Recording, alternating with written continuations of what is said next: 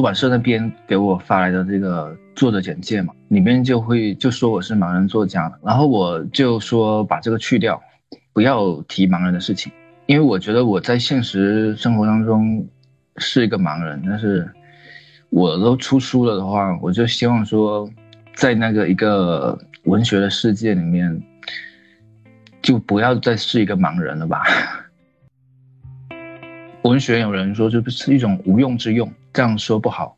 文学它就是要要有用，特别是作者，他就要有这个要让文学有用这个初衷。如果总是想说无用之用的话，就会走向一种很难理解、很晦涩的那种道路上去，这样不好。我觉得我要把它写的就是要要有用。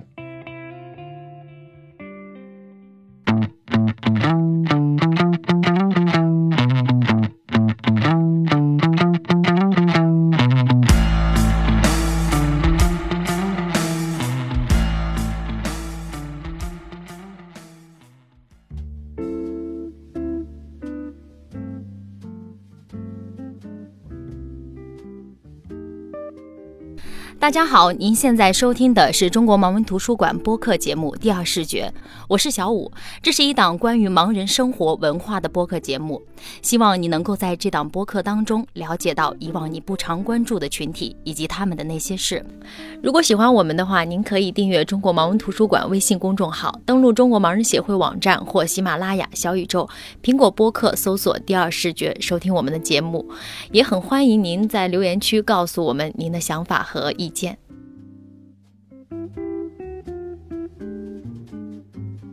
大家好，欢迎大家来到第二视觉。我们今天第二视觉请到了一位嘉宾，他叫吴可燕啊。我最开始了解到可燕的时候，呃，大家说他是一位非常厉害的青年作家，因为他，呃，才你是九零年的吧，可燕。嗯，对，我是九零年的。呃，对，但是已经有非常的多的作品，因为我看，呃，有一些长篇，像《星期八》《茶声》，还有一些短篇，还有一些诗文，呃，所以我就觉得，哎，很厉害。突然间，呃，有这样一个青年的作家进入到了我们的视野。我是后来跟可燕联系，说是不是可以一起聊聊。然后后来他也跟我分享说，确实自己也会有一些比较独特的经历吧。嗯，想着就录这样一期播客。那我们现在请可燕跟我们打个招呼。Hello，大家好，我是吴可燕。那可燕，我们还是得从头聊起，因为我们其实包括我跟可燕也都没有见过面。我们今天的录制也是以线上的形式。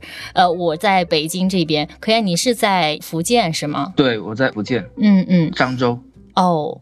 我看到很多网上的消息，呃，就是你你关于你的写作啊，关于你自己的一些关于盲人的一个表达，我觉得呃很感兴趣，也想把你的这个表达分享给大家。你现在是一个什么状态？你现在是全职写写作吗？嗯，可以这么说，但是我还是有工作的。我因为我是学的医学嘛，针灸推拿其实就是针灸推拿。然后毕业了以后，我就应聘在我们医院。因为我那时候已经出了本长篇小说了，所以，我我们领导很关心我，就是问我说：“这个有什么办法可以帮助我能有更多时间来写作？”然后我就想是，嗯，去办公室工作。去办公室工作的话，嗯，绩效会稍微少一点，但是时间会多很多，可以写作。你从写作是从什么时候开始写作的？从小就写作文了，然后在十六岁的时候是开始写小说。我觉得创作这件事情是需要天分的，我觉得是需要天分的。你觉得你是你是天分还是勤奋？没有这个，就是一些讲故事嘛。我我觉得我从小就喜欢讲故事。嗯，讲故事的能力。嗯，比如说我小学的时候，嗯，有时候给给小伙伴们讲故事啊，就我们一起坐在那个。栏杆上，我们我们那时候也喜欢坐在那个一排是比较安全的栏杆上，然后我就晚上时候嘛，就对着夜空星空，然后给他们讲这个宇宙哪里哪里发生了什么，然后哪里哪里发生，把那个百科全书里的一些知识给它融合在这里面，火星啊、水星啊什么，他们是什么样啊什么，就开始。你是因为我看了一些资料，说你的这个视力的情况是应该也是比较早，应该是在上大学之前，这个视力就就已经出现一点点问题，是吗？呃，十三岁的时候检查出来是有视网膜色素变性。嗯嗯，但他在此之前就已经有一些症状了，比如说视野比较小啊，然后嗯夜夜盲啊，但是视力它是慢慢的下降的。我是到了二十四岁的时候，就大学毕业的时候才完全失明的。嗯嗯，所以你就是你所有的这些教，基本上所有的教育都是在这个呃，就是汉语的这个教育，所以你是没有学过盲文是吧？对，虽然我高中那三年是读盲校，但是我没有学盲文。哦，你你都是你现那你现在写作，我我我好奇的问一下，你现在写作也都是呃用汉语打出来，然后怎么怎么判断你打的是不是你想要的文字呢？就用读屏软件。哦，你用读屏软件，然后去去把它重新朗读一遍。对，它都会读出来。哦，嗯，是呃什么样的契机让你觉得你可能你要就是不是随便写写而已，你要出一个小说这种正式的出版物，或者是你想到你之后要走这个写作的这个路吗？嗯、是我初中毕业的那个暑假的时候，那时候本身也是很迷茫，因为我已经完成九年义务教育了那时候，嗯，然后我又眼睛不好，读普通高中的话，就是上下学很麻烦。我我初中时候自己就不能骑自行车了，我骑自行车因为视野小会一直撞车嘛，嗯，是我一个好朋友载我，但是呢，我上高中的时候他没考上高中，所以呢就没有人送我上下学了。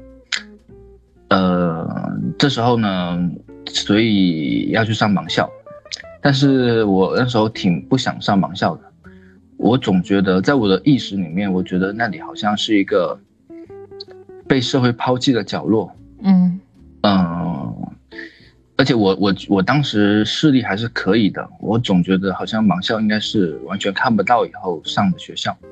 嗯嗯，所以那时候是一个很迷茫状态。这时候是那篇叫做《变形记》的小说，它很大的震撼到我了。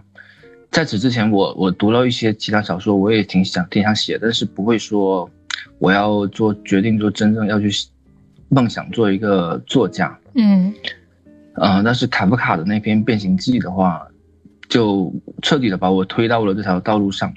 我觉得小说能写到这样，能给我给我很多答案，给给我一个很确我我满意的答案，然后能深深的改变到我。我觉得小说的力量是很很有力量的，所以我觉得就彻底的觉得要去做这个事事业。呃，因为我之前跟也也跟很多就是像包括像何老师聊，大家都他们嗯，像何老师他是长大就是唯一一届就是文学专业的中文专业，嗯嗯嗯嗯，好像只办了一届，然后之后就只剩下这个针灸推拿和这个音乐表演专业了。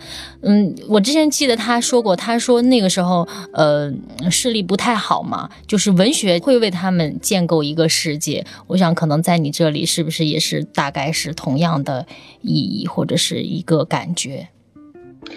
呃对，但是就是当时十六岁很迷茫的那那那一个阶段时候，倒还没有说给我建构个世界，他给了我一个，因为我之前一直想不通的一个问题，就是我十三岁的时候，知道自己的眼睛会逐渐逐渐的失明，就面临了这么一个要失明的命运的时候，我一直这三年我一直在想，就是为什么会这样？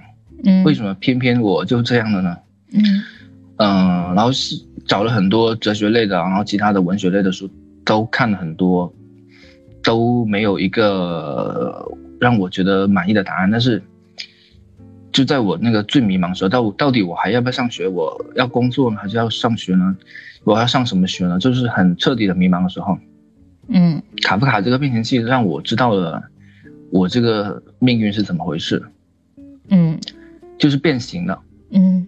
呃，那个小说就是开头，开头就这样，就一天早晨，格里高尔从床上醒来，发现自己变成了一只甲壳虫，嗯。就没有没有什么原因的，就是一天早晨醒过来就变形了，嗯，嗯、就突然间这个事情就发生了，不不容对，你质它就是。发生的，嗯。对对对对，他就让我接受了，而且我我让我接受了我自己，就是这样的时候，我就愿意去上盲校了。嗯，然后我去了盲校之后，发现我们很多人视力都比我好。对，你对盲校之前有一个误解。我觉得你的阅读量应该是非常大的吧？从卡夫卡那里，可能你觉得这种文学能够给到你一个答案，然后，但是你肯定也不可能停留在卡夫卡的世界，你肯定要去重新再去通过阅读或者生活去建构自己的可能自己的生活。嗯，它可能是一个入门吧，让让我进了这个门之后，嗯，然后后面的话就一个世界在那里建构起来了。嗯。明白。那之后，其实你的阅读是不通过盲文，你是听听书是吧？嗯，你之前还可以看的时候，还是有有在看，后来就是都是要用听书了。嗯，我好像在网上看了一个消息，我我也很好奇，说你你每天的阅读量大到惊人，就是，呃，我我记得那个数据是。哦，那个没有，一天能读到十万字。你那个朗读的倍速应该调的非常的高，因为之前我还在说，哎，这个可能吗？然后也请同事，呃，然后就有一位同事也是你的校友，然后就给我发了一段，就是那个就是我们非常熟悉的那个呃散文《背影》，然后也调到一个还没有你你当时那个速度那么高，但是其实我们已经是完全没有办法获取到信息的那种状态。那那你这样的话，你这个阅读量真的就是很牛了。有有盲人朋友听得比我还快的，但是就是说，我那个速度就是觉得就是能很好的理解的情况下的的最快速度吧，我觉得一天十万字，嗯嗯，一分钟六百字吧。还有人听得比你快，那肯定就没办法，就是没有办法入心吧？可能听听听听故事情节，对，可能听网络小说，他们是听网络小说能听到一分钟七百字啊，多少多少字的。我听的话就觉得，就只能知道个大概，好像，挪到七百的话，嗯，那你平常那就是医院的话也不太忙，平常你就你就你就写作，创作的这个过程，你觉得你自己在创作的时候是一个什么状态？你在自己的世界里？嗯，我一般的话，我觉得我称之为叫做就是问题导向，嗯，想到了一些问题，然后开始思考，嗯，写作的过程也是一个。思考这个问题的过程，我觉得就像我们解一个数学题的时候，如果说用打个草稿的话来算这个数学题的话，它的计算效率啊、准确度啊都会增高嘛。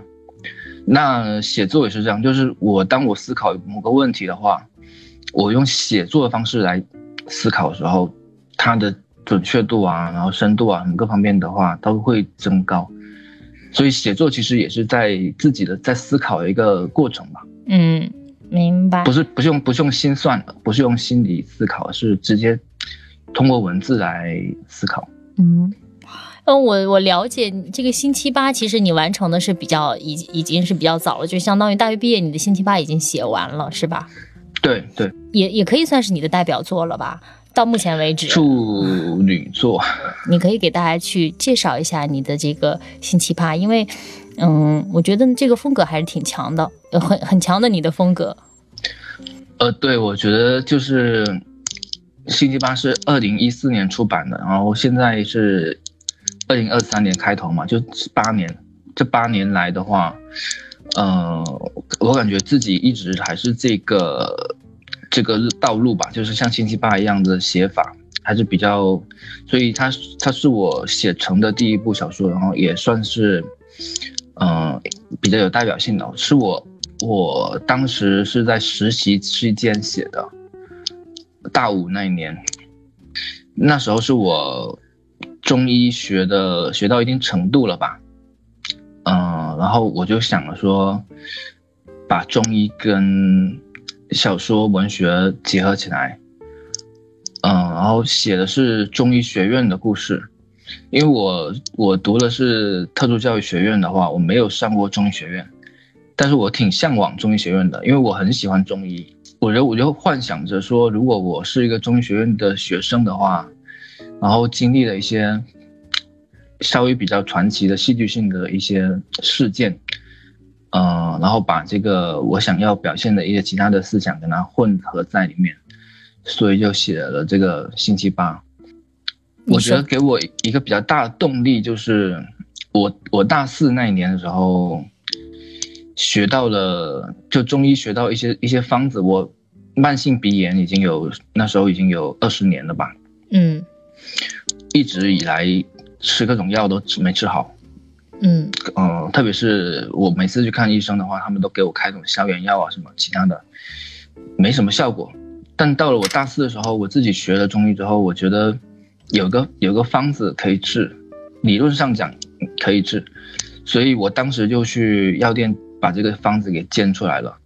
煎出来以后回到宿舍，我还跟我同学说，如果这个方子这个药喝下去能治好我的鼻炎的话，嗯那我就一定要为中医做点什么，就像、就像立下一个志向一样。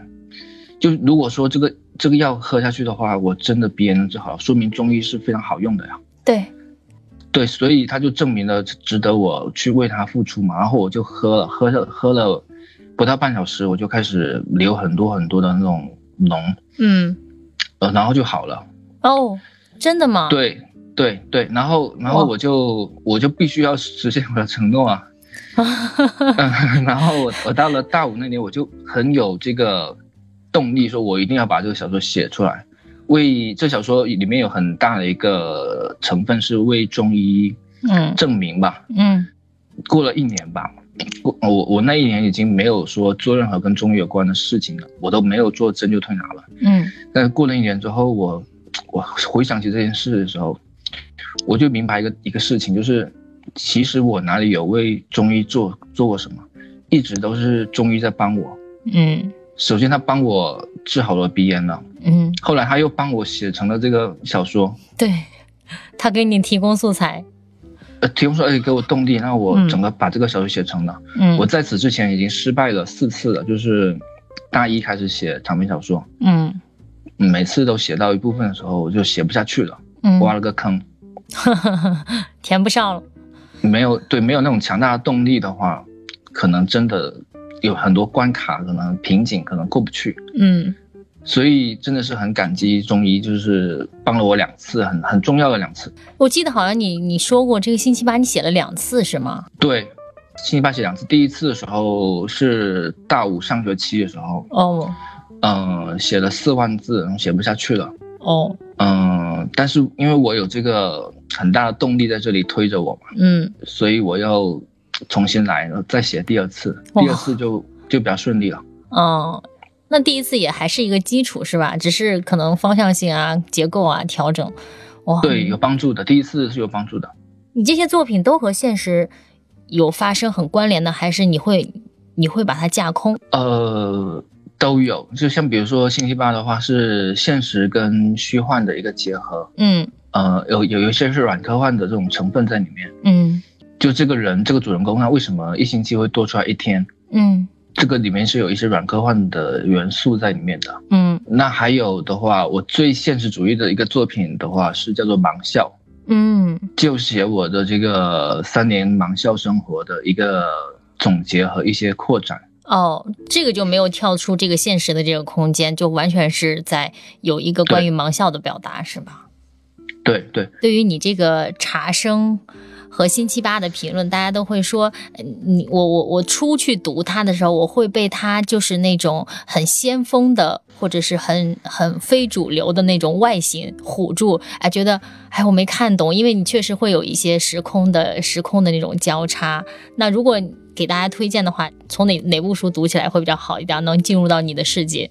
嗯，盲校他们肯定是最好读的。嗯，现实主义的，嗯，嗯对，，然后星期八我觉得也是比较好读的，就是嗯。那时候我把先锋的和现实主义的东西，嗯，哲学的思考和现实的一些情节啊、故事啊，嗯。融合的比较偏向于，呃，比较传统，偏向于传统，就是这在当这两个都有的时候，它是偏向于传统的，嗯。而茶生是完全偏向于先锋的。嗯。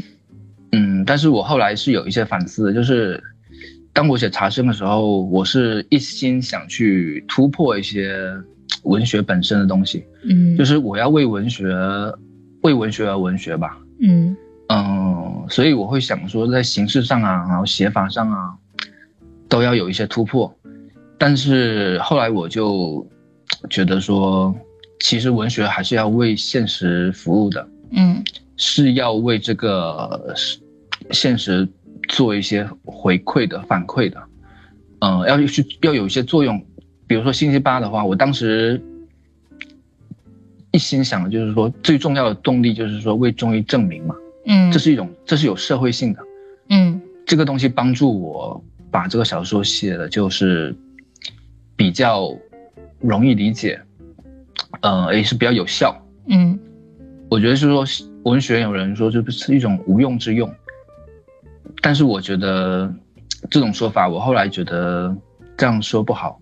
文学它就是要要有用，嗯特别是作者他就要有这个这个要让文学有用的这个这个初衷。嗯如果总是想说无用之用的话，就会走向那种冥想啊，然后很思辨性的东西，嗯走向一种很难理解、很晦涩的那种那种道路上去，这样不好。然后我觉得我要把它写的就是要要有用。你提到你写了这个盲校，并且它是现实主义的，你你笔下的盲校是怎么样的？呃，我觉得盲校是一个嗯一个被遗忘的角落，这也是对的。就是读了三年之后，确实也是这么感受的。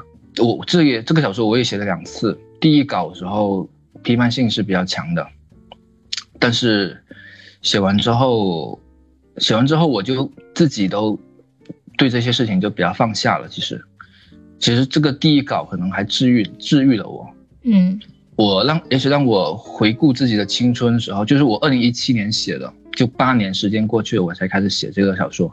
嗯我回回顾我八年前，我觉得其实我很快乐的一光一段时光，就是在盲校，可能是我学生时代最快乐的时光，嗯，就是在那里了。嗯虽然虽然说在那里的时候，我有我对这个学校有很多不满，但是我还是快乐的，所以我又重新写了第二第二稿，嗯。就有我自己原谅自己，也也原谅了那些当时不满的一些事情。对你说的这个，其实我也有这样的感觉，就是学校这个空间是一个挺挺有意思的、挺独特的空间。就是我们在上学的时候，可能因为各种各样的原因，自己调皮啊，这那的，可能老师会揍我们、骂我们，或者是我们觉得，哎，这个老师怎么这样啊？很讨厌这个老师，很讨厌这个同学。好像我们就像你刚才说的，你写完这个小说，你再去再去重新看一遍的时候，发现，哎。好像哎没有当时自己感觉的学校没有当时感觉的那么那么差劲，没有那么阴郁，反而是还是挺开心的一段时间。对，但是其实我写盲校还是另外一个想法，就是嗯。我希望这世界上，希望社会上盲校能少一点，就是说让让所有的残疾人都能进入普通学校，嗯，融合教育，啊对融合教育，就是这其实对于，因为我读了三年的普通，我在眼睛有问题的情况下，我读了三年的普通学校，嗯、还是可以读的，就只要克服一些困难。嗯而且我觉得让盲人、让残疾人在普通学校读书，对于那些普通学生也是一种教育，嗯，就让他们从小跟残疾人一起学习、一起生活的话，这样他们才能适应说、习惯说这个社会。我们身边有这样的人。对嗯，最近国外还有一种就是反向融合，就是要要有盲校，然后嗯但是要鼓励更多的呃明眼的孩子去到盲校学习，让他们去去去了解。这样这样的你身边的这样的朋友，他是这样一个视力的状况。那你之后，当你面对社会上的看到真正或者以后你在生活当中、社会当中、马路上看到这样的朋友或者同伴的时候，不感到诧异，不感到呃迷茫，或者是不知道应该怎么跟他们相处。其实，很重要的，就是嗯不感到诧异，没错。哎，我还我还挺好奇的，你为什么没早早的写写这个呢？因为这个离你的生活更近，一或者是呃，这个是现实主义的，可能写起来是不是更容易一点？对，我觉得这个问题特别特别切入到我的内心，就是这里面是有一些内心的障碍的。嗯嗯，就我我大一的时候开始写长篇小说，我写的都是跟盲人没有任何关系的。嗯嗯，写写一些偏向于科幻啊，然后魔幻啊、这些的。因为我一直在逃避这个盲人的问题，嗯。呃、我挺怕别人知道我是盲人的。那时候，嗯。嗯、也是因为二零一四年出版那本书之后，然后到处就是说新闻都说我是盲人作家，然后什么嗯什么盲人啊什么什么，可能这种对我的一种，也是对我一种思想上的一种冲击吧，让我自己去接受我自己。嗯。可能我一直以来并没有说很好的接受自己，嗯，就我我高中的时候我都不愿意办残疾证，嗯。嗯，我都觉得残疾证好像在证明我不行一样。嗯。呃我我觉得自己可能有点太敏感了吧。嗯嗯。嗯，然后到了我二零一七年的时候，我才开始写盲校，因为经过了那三年的这种适应之后，嗯。更接受自己了。嗯嗯，然后有有一次我也是遇见了我们福建省的一个作家，嗯，前辈吧，嗯我就跟他谈到这个问题，就是我我我我没我不敢写关于盲人题材的作品。他问我说为什么呢？因为我我说因为我觉得这是我的一个弱点，我不想暴露自己的弱点。嗯然后他就说：“你是你是带兵打仗的吗？你是将军吗？只有将军才怕暴露自己的弱点，而作家就是要把自己的弱点拿出来剖析。”然后我觉得他这么这句话直接就给我对我很大的启发，嗯就我就忽然忽然懂了，就确实啊，我何必遮遮掩掩呢？嗯我确实就是眼睛有问题啊。嗯而且这个东西确实困扰了我这么多年，我确实应该自己为我自己，我也得好好拿出来剖析一下。嗯嗯，所以我就下定决心，我要去实现我高三时候立下的这个志愿了。我要我要把这个学盲校写出来。嗯，你现在。呃，你我你作品已经非常多了，你现在还在有新的新的作品在构思当中吗？哦，有有有，今年大概可能六月份、七月份的时候会出版另外一本书，就是我现在正在写的，是我有主有有主题的一种文学评论，就是我找了一个主题叫做怪罪，嗯嗯，把我我所知道的跟怪罪有关的文学作品，把它拿出来评论、剖析一下。嗯，最后就是呈现出来，就是说怪罪这个东西的一些哲学意涵吧。嗯嗯，就比如说这个《安娜卡列尼娜》里面，这个安娜她她就怪罪她的丈夫不浪漫啊，生活没有激情啊，然后安娜就后来就跟那个叫弗隆斯基的的人私奔了嘛。嗯就是这个这个小说里面，怪罪是一个很重要的一个东西。嗯嗯，那还有比如说《悲惨世界》里面啊，很很多很多的怪罪，然后比如说这个《神雕侠侣》里面那个李莫愁啊，他他最后快死的时候还问说问世间情为何物嘛，嗯但是他他的他的这一生就一直在怪罪，然后迁怒于人，别人不爱他，他就要把人家给杀了。嗯，所以就是说这样的话，他是不不会知道什么是爱的，就是怪罪会把爱给遮蔽的。就是说我我这个新书的话，就是在探讨这个问题。嗯嗯，也嗯也很快会出版是吧？对对，我我了解到你你因为也也已经有很多自己的作品，同时也是作家协会的会员，然后在福建省也会参加这种方方面面的工作，包括这种助残的这种工作。就是有时候做一些，比如比如说帮盲人朋友制作电子书的事情，你你给他们做电子书怎么做？转转是一方面，然后有些时候会把实体书拿来扫描仪嗯扫制作成电子书。对，哦，是你个人还是你有一个有有一个有一个组织？你们有一个组织？呃，本来是有一个志愿者团队的，嗯就我很多年已经五五年五六年前开始做这事吧，五年前。嗯嗯，刚开始的时候，以为可能得要有个团队才做得起来。嗯嗯，但是后来发现说，盲人朋友问我说想要什么书的话，这些他们想要的这个书，在网络上基本上还是能找找得到的。嗯嗯，找到之后我就给他们，我有软件给他转成那个 TST 嘛。嗯，就可以朗读是吧？对，基本上是不需要说实体书拿来扫描的。嗯而且因为实体书扫描的话，我这个扫描仪的话是需要把实体书给撕开的，嗯一页一页的扫，这样精确度比较高嘛。嗯所以当我跟对方跟盲人朋友说书寄过来之后，我就不能再寄回去给你了，嗯因为他们就会被撕成了一页一页，就会有一部分的盲人朋友会觉得那不要了，嗯那就不扫了。嗯呃、所以平均下来可能两个月就扫一本，大部分还是都是在网上找就可以了。嗯，你找找到电子版是吗？对，所以就不需要说有志愿者了，我我自己就可以扫。因为我之前我们要做这一期播客嘛，我想就想想先在互联网上了解你一下。呃，我看铺天盖地的都是啊，盲人作家吴可燕怎么怎么怎么着。对这个称谓你你是怎么想的？你你介意这个吗？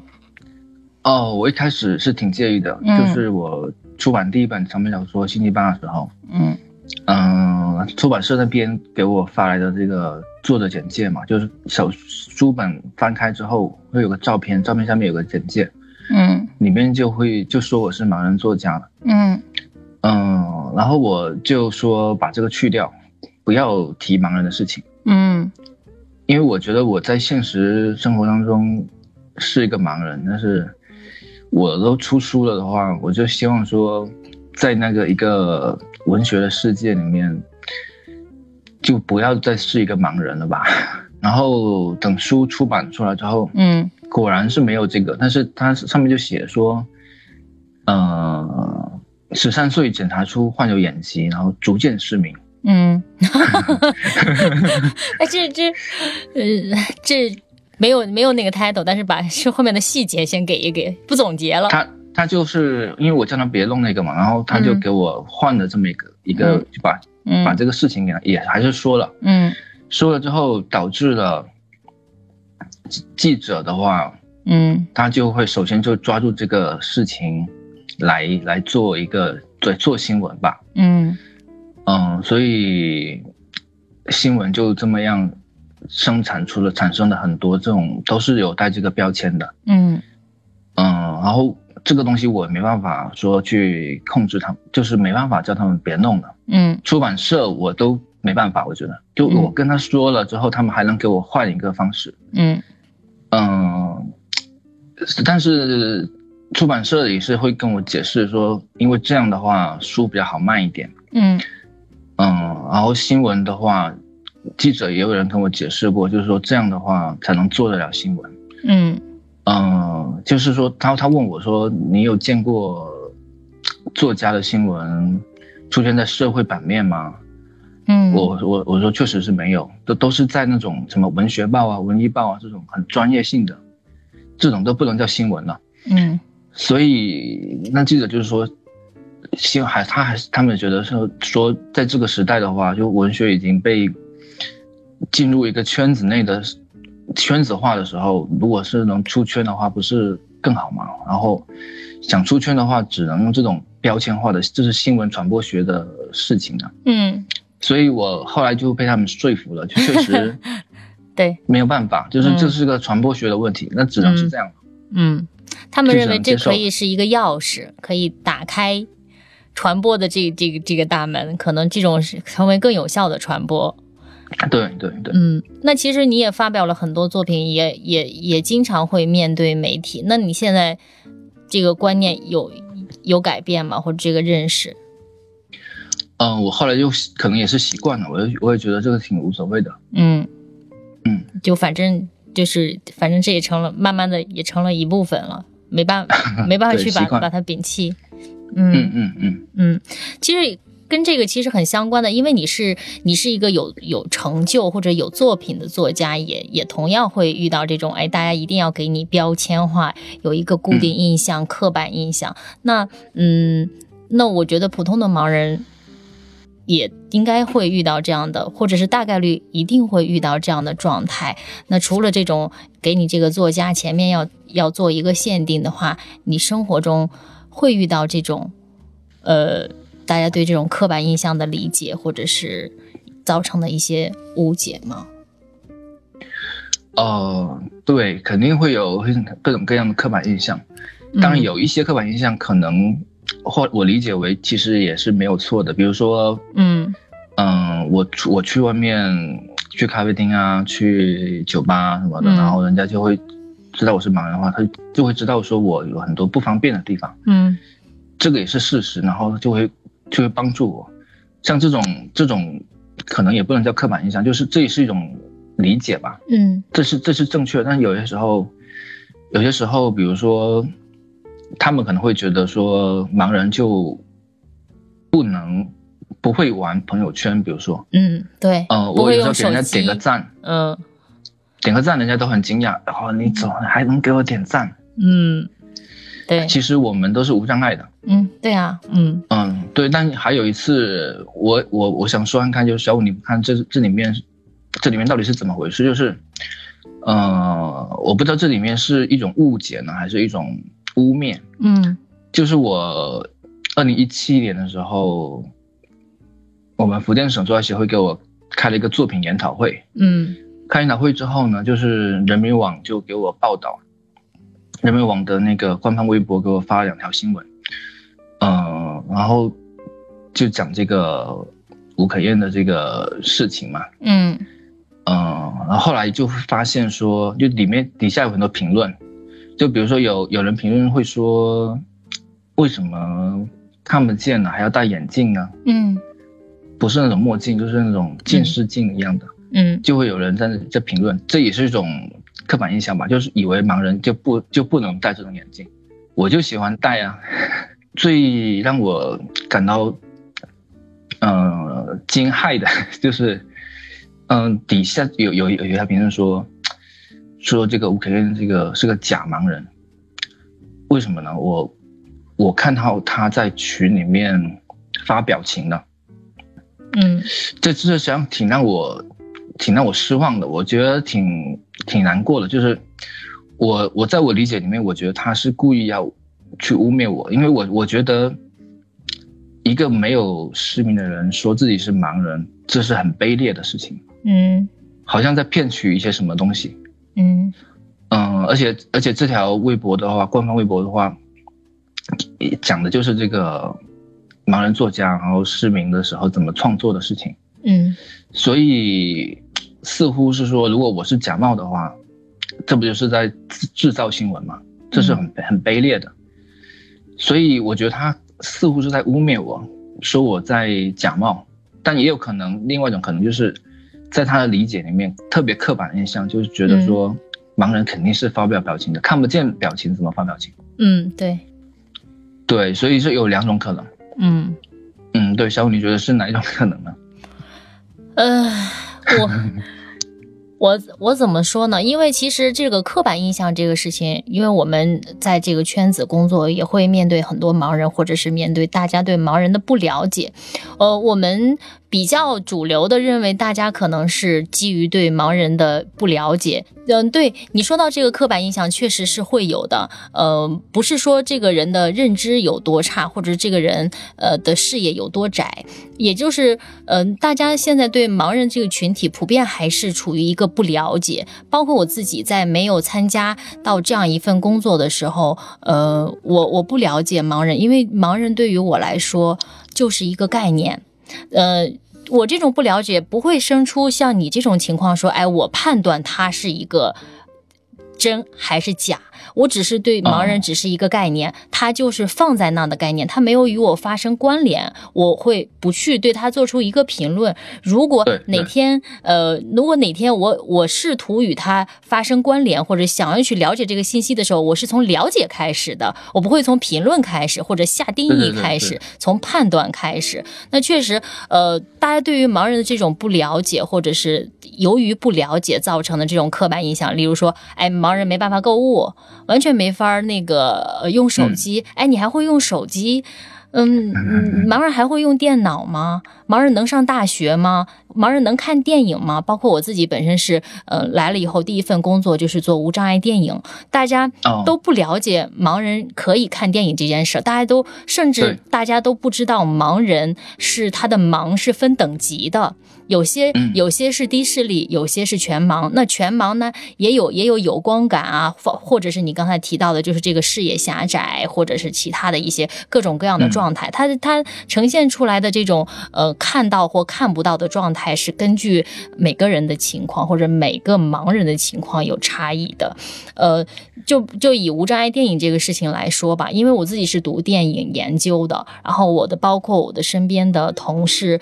呃，包括我的老师、同学，呃，我自认为他们是一群非常懂电影的人，但他们从来都没有听过无障碍电影这回事。直到我参加了这个工作以后，他们说：“哦，还有这样的电影，盲人还能看电影，是这样的表达。”嗯，对，包括像这种盲人是不是戴眼镜？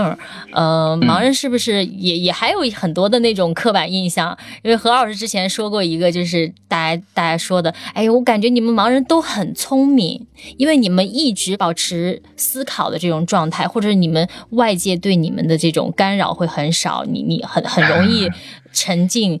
然后想明白一些事情，很聪明。当然，这是一个比较正向的，我们乐于去听见的一个 事情。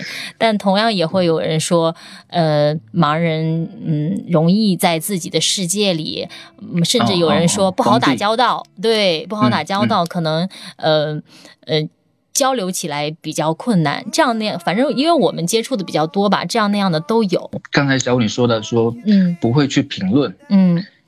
呃，会有会有一些误解没？但是误解不会说就去评论去，而且是一种直接下定义，说是假冒。是的。